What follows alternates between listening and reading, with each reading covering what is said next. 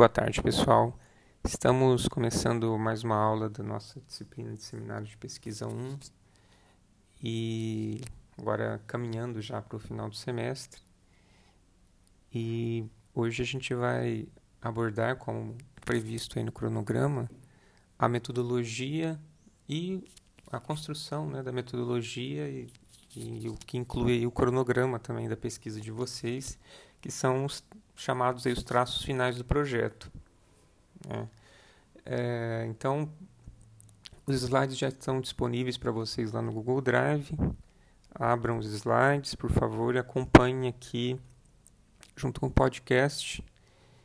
E em seguida a gente, ao final do podcast, a gente discute a construção da metodologia e do cronograma de vocês, tirando as dúvidas a partir da, do, desse material de apoio nosso aqui.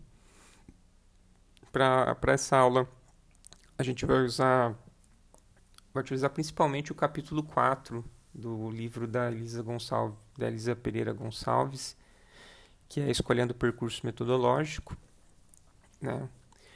E como leitura complementar, a gente tem o texto do livro clássico aí da Menga Ludic, da Marli André, é, o capítulo 3 do livro Pesquisa em Educação, capítulo 3, se intitula Métodos de, Coletas de, Métodos de Coleta de Dados, Observação, Entrevista e Análise Documental. É, a gente, a, isso vai ficar como um complemento, né, para quem quiser ler e se aprofundar nesses, nesses, nesses tipos de coletas de dados, né, que são os principais da nossa área. É, mas eu vou esses slides aqui estão baseados no, no texto da, da Elisa Gonçalves, tá certo? Então vamos lá. Aqui no slide 2, eh, a gente começa então escolhendo o percurso metodológico. É, o percurso metodológico se refere ao caminho trilhado para que vocês atinjam os objetivos que definiram. Então, portanto, é, a parte da metodologia vem depois da definição do problema, dos objetivos, tal como a gente está fazendo aqui. Né? Então, tendo é, escolhido os objetivos e o problema, a gente começa a pensar como que a gente vai desenvolver a pesquisa para atingir esses objetivos, para responder ao problema que, que a gente elaborou para a nossa pesquisa. Nessa sessão, né, na sessão metodologia do nosso trabalho, são descritos os, os instrumentos que serão utilizados na investigação, né? que tipo de instrumentos que a gente vai utilizar para fazer nossa pesquisa? Questionários, entrevistas, enfim, a diversidade de instrumentos existentes, e as fontes que a gente vai utilizar, né? É, fontes bibliográficas, fontes orais, é, jornais, enfim, quais fontes a gente pretende utilizar para realizar a pesquisa. No slide 3, nós vemos que tradicionalmente, né, vocês vão ver nos principais manuais, a metodologia é descrita como um conjunto de técnicas e de procedimentos para a coleta de dados empíricos. Então, isso significa que é um caminho a ser percorrido. Né? A metodologia vai se referir a um caminho a ser percorrido. Contudo, a Elisa Gonçalves vai enfatizar que a questão metodológica é bem mais ampla do que isso. Né? É, a palavra pode induzir uma coisa simples, mas ela é mais ampla. Né? Trata-se de um processo de construção, de um movimento que o pensamento humano realiza para compreender a realidade social. Então a gente vai mostrar ali qual, nesse, nessa sessão do nosso trabalho, qual é esse movimento, como que a gente está pretendendo fazer a, a pesquisa. Né? Aqui no slide 4 a gente tem aquela clássica definição etimológica da, da palavra, né? métodos, que é um, significa um latim, né, significa um caminho para chegar a um fim, e logos é um estudo sistemático, uma investigação. Né? Então é um, é um método, é um caminho né, é, que se utiliza de um estudo sistemático, de uma investigação. É isso que é a metodologia. Né? Isso enquadrado dentro da ciência.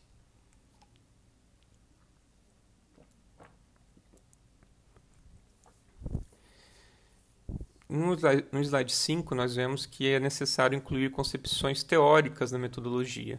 Né? Nesse momento que a gente inclui o tipo de referencial teórico que a gente pretende utilizar na nossa pesquisa. A escolha do método, então, essa, nessa parte a gente vai falar do método, né? A escolha do método remete para uma posição teórica que a gente é, que a gente vai se apoiar para escrever a pesquisa, para construir a pesquisa. Né? Aí no caso existem várias, né? Tem positivista, estruturalista, dialética, fenomenológica, etc. Né? E ela deve ser explicitada. Né? A partir de qual perspectiva que nós estamos partindo para entender o, o fenômeno que nós vamos pesquisar. A intenção aqui não é definir uma posição teórica, né, como a gente vê aqui no, no slide 6. Né? É, por exemplo, aqui, né, o que é a fenomenologia, quando surgiu, quais as principais contribuições. Então, não se trata disso. Nesse campo de metodologia, a gente não vai fazer essa definição da, da história da, desse método. Né? A gente vai evidenciar, na verdade, como você está se aproximando do objeto de estudo que você pretende abordá-lo, né? Explicitando os, os procedimentos que você pretende utilizar na produção dos dados né, se é entrevista, se é questionário, outros que você pretende utilizar, né, falando qual, em qual posição teórica que você se ancora, mas sem fazer uma, um texto longo falando sobre o que é esse, esse método que você se utiliza. Né? Às vezes a gente cai na tentação de querer definir né, o que é. Né? Isso, isso pode ser feito de forma breve, né? se for necessário, mas não é recomendado. Né? E se for mesmo da vontade de vocês fazer, tem que ser uma coisa bem curta, né? É um parágrafo que seja só, né? mas não é necessário. Aqui no slide 7, a gente eu coloquei uma citação direta da Elisa Gonçalves, que ela diz que você deve deixar claro porque aquele e não outro procedimento foi escolhido e por que, que ele é mais adequado para você. Além disso, cada procedimento tem as suas variações. Por exemplo, uma entrevista pode ser estruturada, semi-estruturada ou não estruturada. E você deve esclarecer essa opção, por que, que você escolheu. Né? Então, nessa sessão a gente vai falar qual é o procedimento que a gente vai escolher porque, e a gente vai falar por que, que ele é mais adequado para a nossa pesquisa, não é? E se a gente escolher, por exemplo, aqui nesse exemplo, o, a entrevista, a gente pode falar se ela vai ser estruturada, semi-estruturada, não estruturada, e a gente tem que falar por quê. Né? Por que, que a gente escolheu um tipo e não outro. Né? Deixar muito claro né, as opções. É, as opções escolhidas aí no, no nosso trabalho, para a realização do nosso trabalho. Aqui na sequência, né, fica como um, um guia para vocês também. É, no slide 8, a Elisa sugere, a Elisa Gonçalves sugere pontos a serem abordados na metodologia. São seis pontos, né? é, a gente pode pensar em cumprir esses seis pontos aqui e a gente terá uma metodologia pronta. Né? Na verdade, o último elemento aqui, que é o cronograma, o sexto aqui dessa lista que vocês estão vendo, ele é a parte, ele é uma seção à parte, né? Ele não está, ele faz ele se integra à metodologia porque faz parte do, do plano como um todo, mas ele, ele não vai ficar dentro da seção metodologia, né? Vai ser um item à parte. Né? Então, o que, que a gente pode abordar na metodologia? Dentro da, da seção metodologia mesmo. Né? Tipo de pesquisa, sujeitos da pesquisa, espaço da pesquisa, a coleta de dados e a análise de dados. É, esses cinco elementos ficam exatamente dentro do campo da dentro do, da seção metodologia.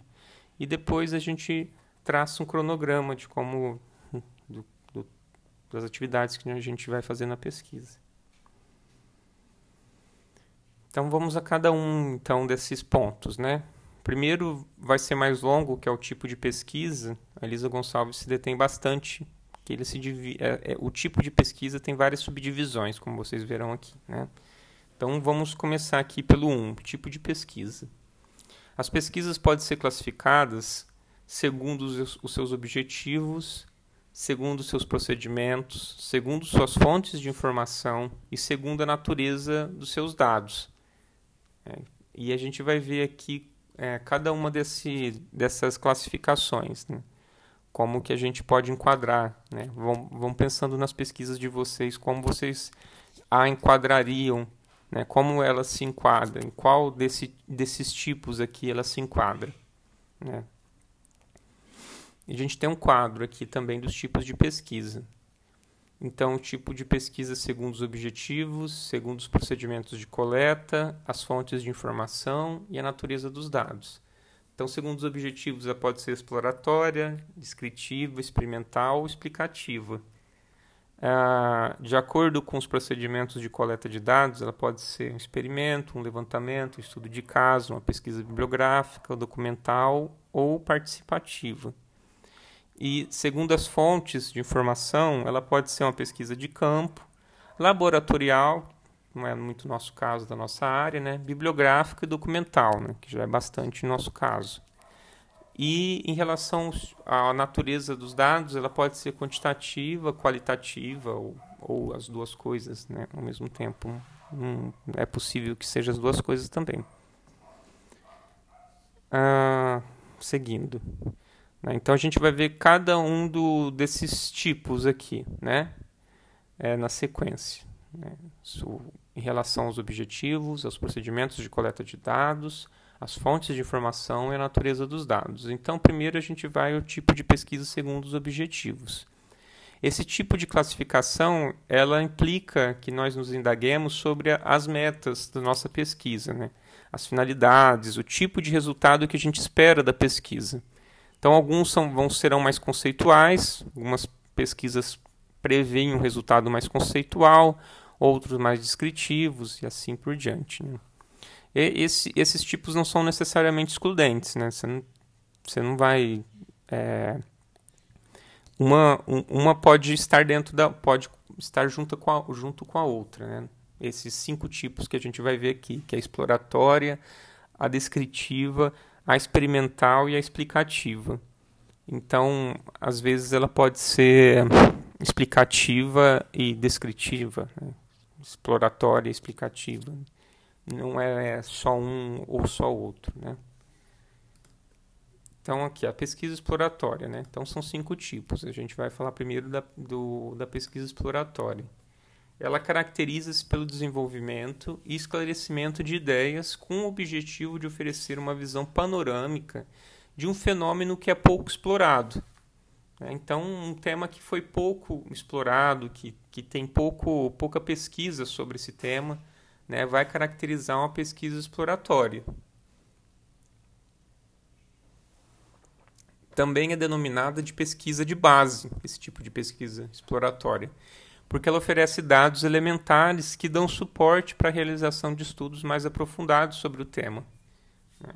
Então, é um, é um desbravamento. Né? Esse tipo de pesquisa vai fazer um desbravamento de uma área, né? de uma área que não foi muito pesquisada, que não, foi, que não teve muito, muitas pesquisas é, sobre, sobre esse fenômeno. Né? Por isso que tem esse nome de pesquisa de base. Né?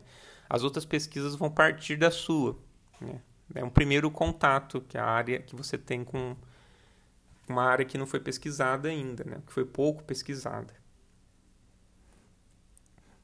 Pesquisa descritiva é a, é a seguinte, né? desses cinco tipos aqui. É, ela é objetiva escrever as características de um objeto de estudo.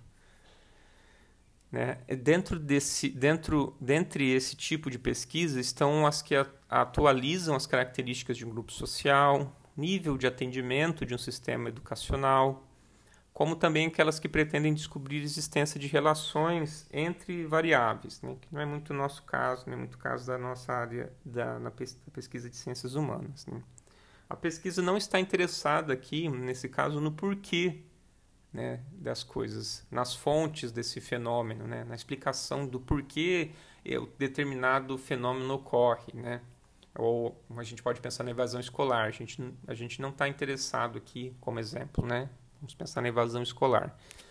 No caso da pesquisa descritiva, ela não estaria interessada no porquê né, ela ocorre, qual qual o motivo da ocorrência da evasão escolar, mas vai se preocupar em apresentar as características dessa evasão escolar, né? Vai falar o como ocorre, né? O processo e não vai se preocupar tanto no porquê. No slide 14, a gente vê também que por isso existem resistências em relação a esse tipo de pesquisa. Né? Às vezes ela não é muito bem aceita no campo, né?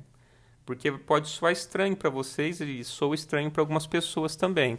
As críticas geralmente vão ser formuladas é, em torno de questões como é, a pessoa pode dizer para você só, só descreve, isso é muito pouco, não descobre as origens, etc. Né?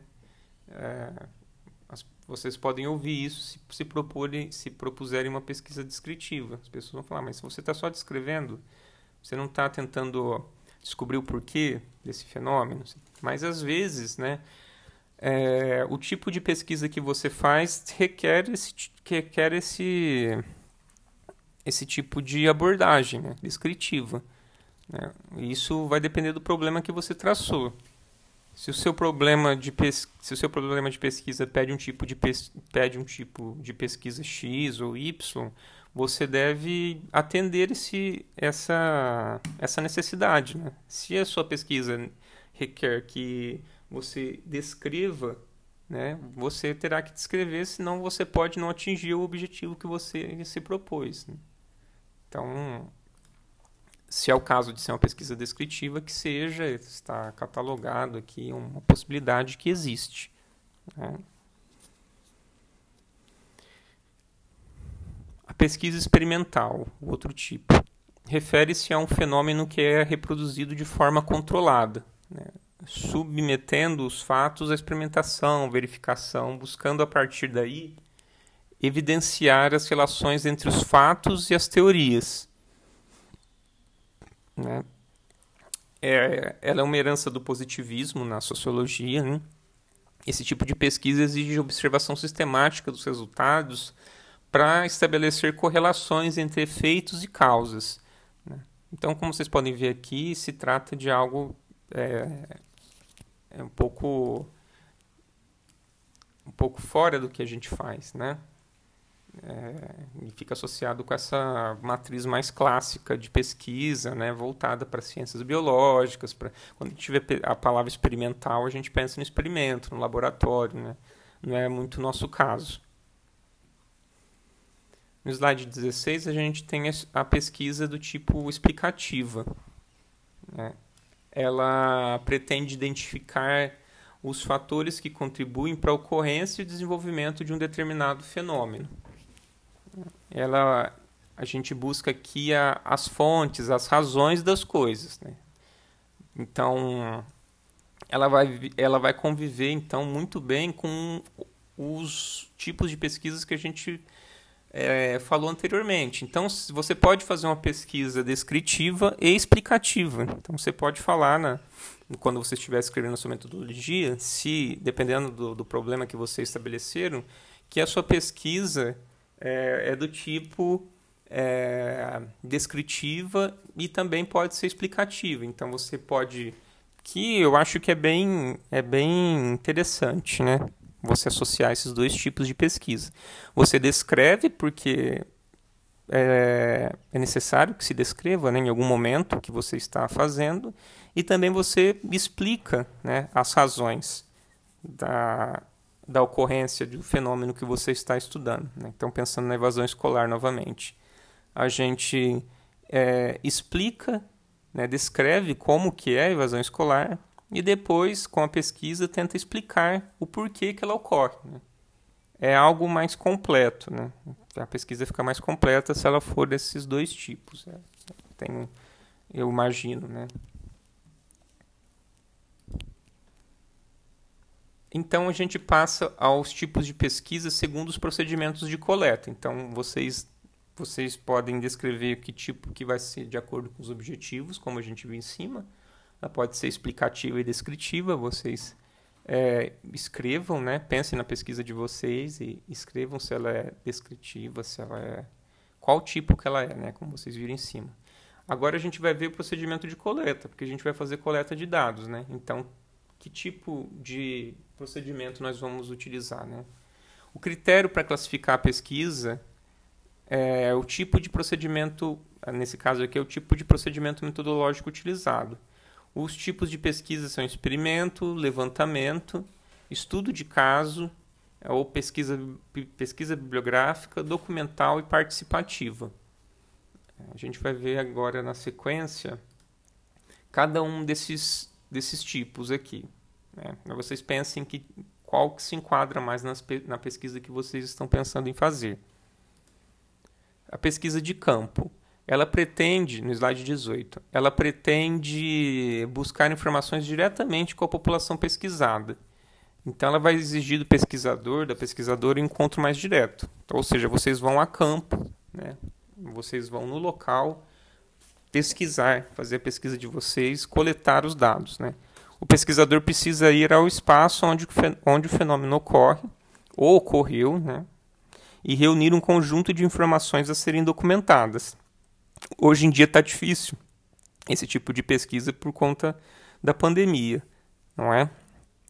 Muitas pesquisas utilizam esse procedimento, sobretudo aquelas que possuem caráter né, exploratório ou descritivo, ou exploratório e descritivo, como a gente viu anteriormente, pode ser os dois também, né? não precisa ser só um ou só outro. É. É, no slide 19 a gente tem o estudo de caso.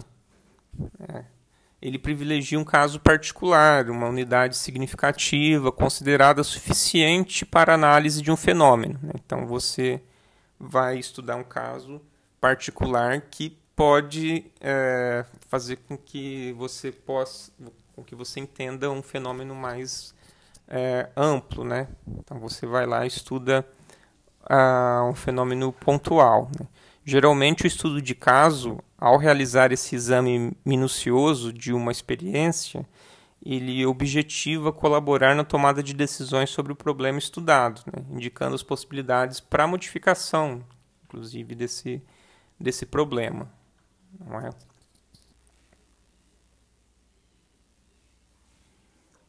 A pesquisa participativa, no slide 20. ela vai propor uma efetiva participação da população pesquisada né, nesse processo de geração de conhecimento, que é considerado um, proce um processo normativo. Né. Estão incluídas aí na pes as pesquisas participantes, a investigação-ação e a chamada aqui sociopoética. Né. Então, é uma pesquisa que você está em contato direto com os participantes, né? também é outro tipo de pesquisa que está um pouco é, dificultada agora em razão das nossas restrições de, de contato, né? Do, do, da necessidade de distanciamento social.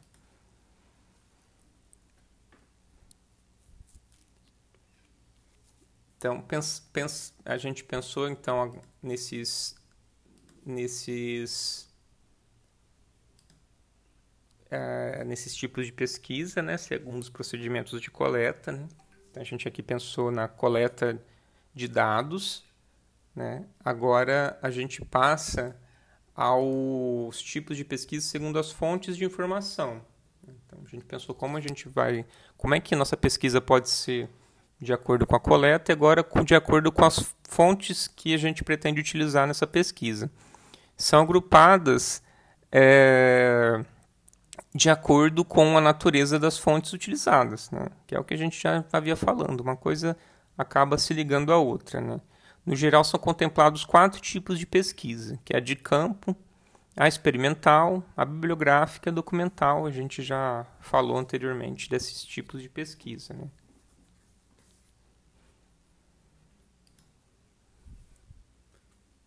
No slide 22, a, a gente vê os tipos de pesquisa segundo a natureza dos dados. Né? São, e são discussões que é uma discussão que a gente já fez também em outras, em outras disciplinas nossas. Né? Durante muito tempo, os autores, as autoras trataram os tipos de pesquisa quantitativa e qualitativa como paradigmas né, da pesquisa. Então, a pesquisa quantitativa ela remetia por uma explanação das causas, por meio de medidas objetivas, testando hipóteses, utilizando basicamente da estatística. E, nesse sentido, transformou-se a vida social em números. Né? Então, a quantificação da tentativa de quantificação da vida social. Enquanto a pesquisa qualitativa preocupou-se com a compreensão, com a interpretação do fenômeno, considerando o significado que os outros dão às suas práticas, o que impõe a nós uma abordagem mais ampla, né? É, chamada aqui de hermenêutica. Né? Aí no slide 23 a gente vê que atualmente coloca-se como necessidade a superação dessa dualidade, né? de ser ou ou uma ou outra, né? Pode ser, pode incluir né? a, as duas no caso, né? Pode ser quanti-qualitativa, né? Não se trata aqui, a autora vai dizer, de fazer uma salada, o que é chamado de salada epistemológica, né? que é juntar é, teorias que não combinam, né? autores que, que não combinam entre si né? em suas ideias. Trata-se, no caso aqui, de pontuar, na verdade, com muita clareza, que utilizar o dado quantitativo não significa necessariamente mergulhar nos pressupostos teóricos do positivismo. É possível que a gente utilize dados quantitativos em pesquisas qualitativas é, sem que a pesquisa seja totalmente quantitativa. Né? Precisa adotar essa característica. Né? É possível utilizar uh, um, um tipo de dado sem se filiar totalmente àquela, àquela matriz de pensamento. Assim como a utilização de um dado qualitativo também não vai indicar que você estará mergulhando, aqui no caso, né, a gente pensando ao contrário, é, em pesquisas de caráter etnográfico que remontam às origens da abordagem qualitativa. Né? Então dá para usar um ou outro. A gente vai ficar mais, né, a nossa área geralmente as pessoas ficam mais na abordagem qualitativa. Né? As nossas pesquisas geralmente são de, de cunho qualitativo, mas isso não impede que a gente utilize dados quantitativos. Né? Isso, isso é, acho que é claro para todo mundo, a gente já discutiu bastante isso anteriormente. Agora a gente passa para um outro, para o segundo item desses elementos que, tem, que, que são necessários constar na, metodologia, na seção metodologia que são sujeitos da pesquisa. Então, é, qual a população que a gente vai estudar? Né? Que tipo, quais as pessoas estão envolvidas nessa pesquisa? Né? Então, explicite a população alvo da sua pesquisa, né? Qual é a, o público alvo da sua pesquisa? Quem você vai pesquisar, né? E se for o caso, indicar a amostra justificando os critérios adotados, né? Por que, que você escolheu aquelas pessoas, né? Aquele grupo ou aquela pessoa. E as características desse grupo dessa pessoa.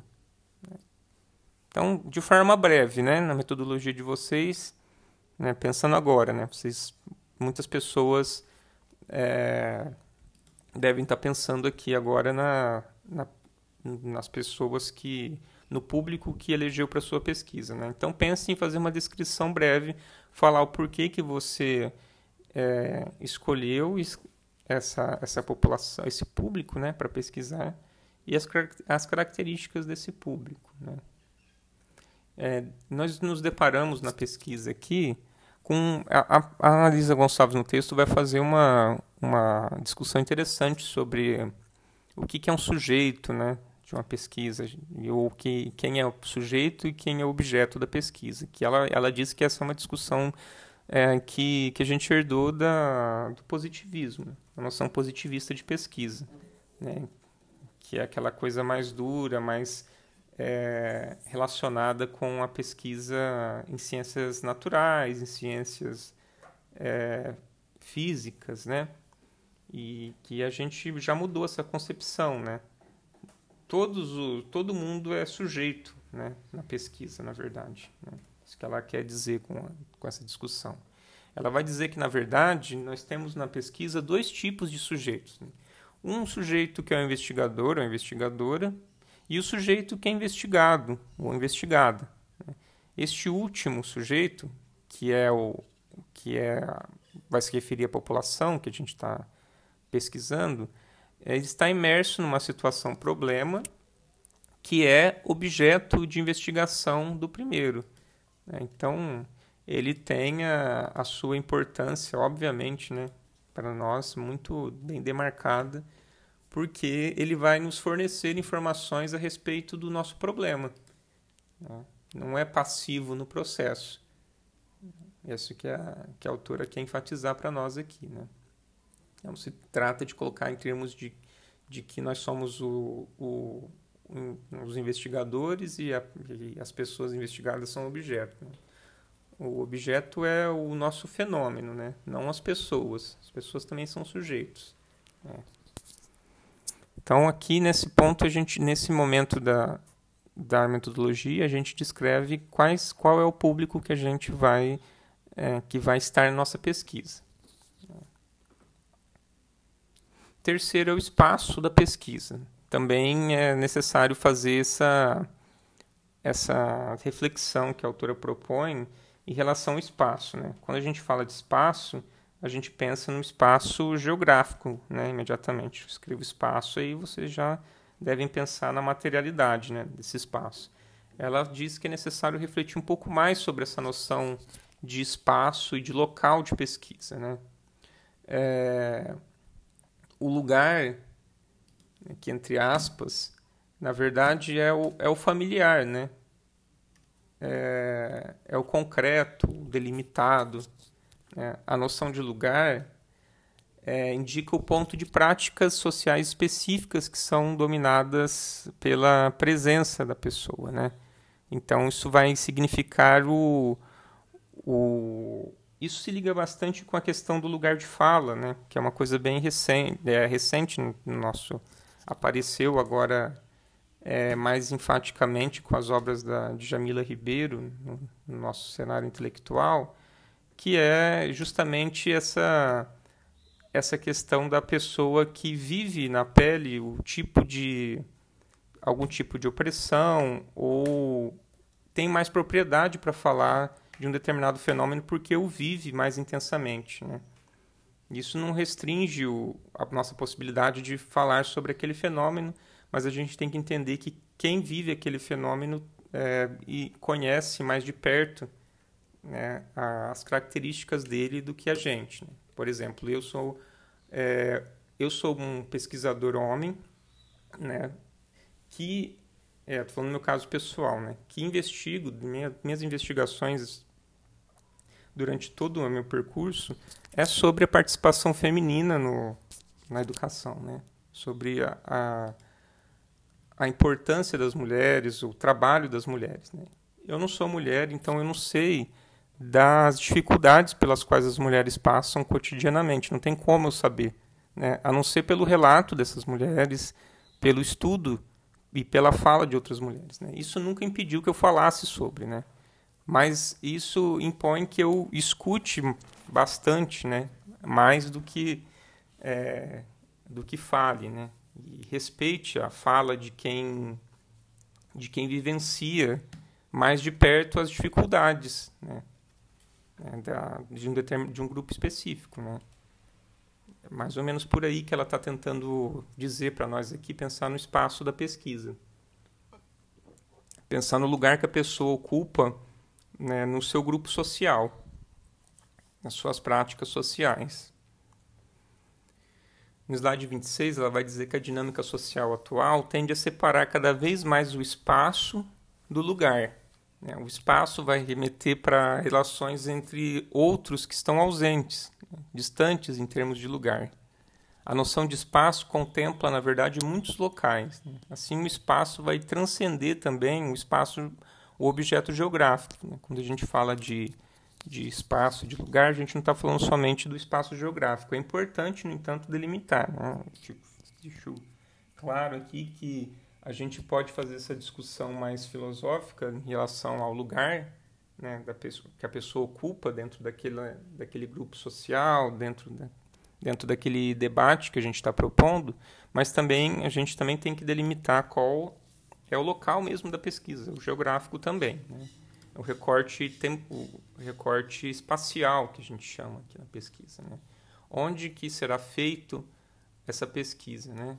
qual o local mesmo físico. Né? Isso também tem que estar presente.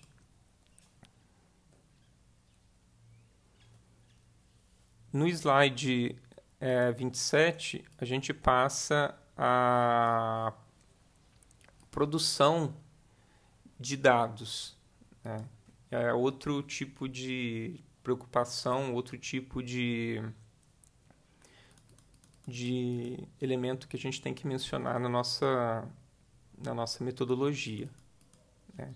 Então, é o momento em que se indica ah, os instrumentos a serem utilizados na pesquisa. Que tipo de, de instrumentos que a gente vai utilizar para fazer a coleta de dados. Né? Então, a indicação deve ser não deve ser entendida como uma simples citação do tipo, ah, pretendo utilizar questionário, ponto final. É, não é só isso. Isso tem que constar, mas tem que se deixar claro os critérios de escolha do instrumento, que informações que você pretende obter a partir da utilização desse instrumento e como será aplicado o instrumento escolhido. Então, descreva, descreva.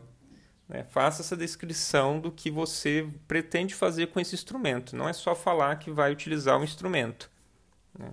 Você, você, por exemplo, vai usar é, entrevista semi-estruturada. Né? Aí você escreve. Né? Por que, que a gente já, já até comentou an anteriormente. Né? É, por que, que eu escolhi esse instrumento? Né? Por que, que eu, eu decidi fazer uma entrevista semi-estruturada? Que tipo de informações que eu, que eu pretendo obter a partir da utilização da entrevista semi-estruturada e como será aplicada, aplicado esse instrumento, é, que no caso aqui do meu exemplo é a entrevista semi-estruturada. Como é que você vai fazer essa entrevista? Né? Qual o local que você vai, pretende fazer? Né? Quando? É, o quando a gente vai ver adiante, né? que é o último item, que é o, que é o cronograma. Né? Então pensem também nisso, né? nessa descrição de como vocês produzirão os dados. O cronograma. Né? É importante delimitar o tempo que será é, que será utilizado para fazer a pesquisa. Então, para isso, a gente organiza um cronograma. É, com base nele, é possível a gente organizar o tempo disponível para cada parte da nossa investigação, de forma sequencial, de acordo com as etapas que a gente pretende realizar na pesquisa. O cronograma deve contemplar tanto o tempo que você tem disponível para realizar a pesquisa, como o, o, o tempo que você tem para concluir o curso. Né? Você não pode prever que vai concluir a pesquisa depois do, do curso. Né? Ele tem que estar dentro do, do prazo que você dispõe ali, né? dentro do, do, do, prazo útil aí do seu, do seu curso. Né? Não tem como a gente falar que vamos é, terminar o, o, a nossa pesquisa de TCC depois do depois que o curso acabou, né? Isso, isso pode ser que aconteça, né? Que a gente que a gente, é, por um motivo ou outro, tenha que apresentar o TCC posteriormente, mas o cronograma deve se enquadrar, deve prever que nós acabemos o nosso, a nossa pesquisa dentro do período do curso. Né? É, então, a gente tem aqui uh, uma sugestão no slide 29, caminhando aqui para o final, de fases básicas que podem conter em um cronograma, né? que toda pesquisa mais vai contemplar. Né? Aqui a gente está pensando já na execução da pesquisa, né? a partir do, do final desse semestre aqui. Vocês acabaram esse semestre e vão começar a realizar pesquisa porque vocês já têm o plano pronto. Vocês terão o seu plano de pesquisa pronto e vão começar a fazer a pesquisa. Então, um, os elementos que vocês podem colocar no cronograma de vocês é a revisão bibliográfica, a elaboração dos instrumentos de pesquisa, coleta de dados, análise do material coletado, preparação do relatório de pesquisa e redação do trabalho final. Né? E aí a gente organiza geralmente o cronograma em forma de, de um quadro, né? para ter uma visualização melhor. E aí no slide 30 a gente tem esse quadro aqui com a previsão da atividade e dos meses em que a gente pretende fazer essa atividade. Aqui está genérico, né? Está de janeiro a julho, né? Só para vocês entenderem, né? No caso, vocês vão ter aí uh, um ano, pouco mais de um ano para fazer a pesquisa, né? Então, vocês podem fazer uma previsão maior aqui, né? De mais meses, né? não só desse, não só dessa quantidade aqui. Então, tá lá, né? Primeiro, atividade de revisão bibliográfica, pessoa, a, a pessoa pintou cada, cada célula pintou todas as células, né? Então está prevendo que a revisão bibliográfica vai durar durante todo, vai durar todos esses meses. A elaboração dos instrumentos de pesquisa, ou seja, a elaboração do questionário, a elaboração das questões que serão é, utilizadas na, na coleta de dados, né? É, terceiro, a coleta de dados em si. Depois, a análise do material que vocês coletaram né? ali a previsão de dois meses. Depois a preparação do relatório final, né? você organiza todos esses dados e começa a, a dispor esses dados em um texto, né? mais dois meses. E, por fim, a redação final do trabalho, né? que é mais dois meses ali, os meses finais. Né? Então, com isso, vocês têm um, um vocês têm um é, uma sequência para pensar, né? Vocês podem recorrer, é bom que vocês tenham esse cronograma em mente quando for fazer pesquisa de vocês, porque aí vocês se organizam melhor, né? Vocês sabem quanto tempo vocês é, previram para cada atividade e se vocês estão se atrasando ou não em relação à previsão inicial. Se atrasar muito, você atrapalha a, a execução da próxima atividade, né? Que vocês previram.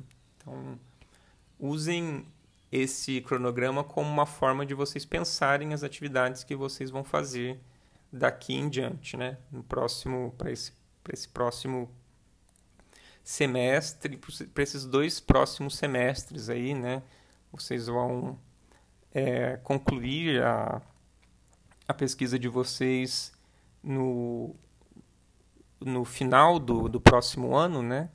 E então vocês prevejam aí mais ou menos é, um cronograma de, de dois semestres, eu acho, só para a gente pensar aqui o, de uma forma esquemática. Né?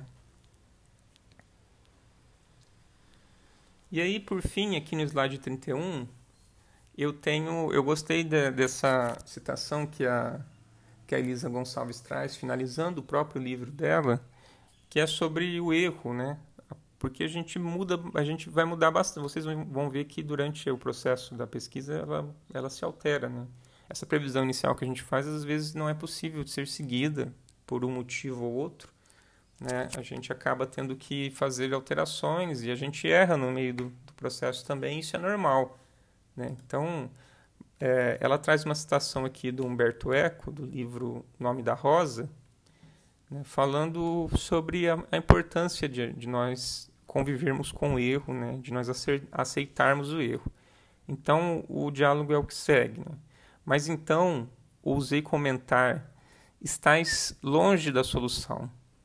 Estou pertíssimo, disse Guilherme, mas não sei de qual. Então não tendes uma única resposta para vossas perguntas? Adso, se a tivesse, ensinaria teologia em Paris. Em Paris eles têm sempre a mesma, têm sempre a resposta verdadeira? Nunca, disse Guilherme, mas são muito seguros de seus erros.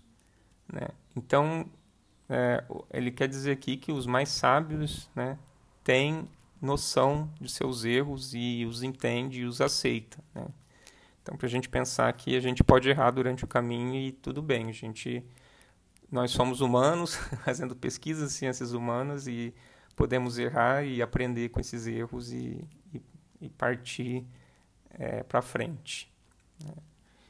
É, na sequência aqui eu tenho as referências e eu aguardo vocês é, logo mais para a gente discutir o, esses conteúdos de hoje e começar a elaboração dessa última dessa última etapa aqui da nossa nessas últimas etapas da nossa do nosso plano de pesquisa. Muito obrigado pela pela audição e até mais.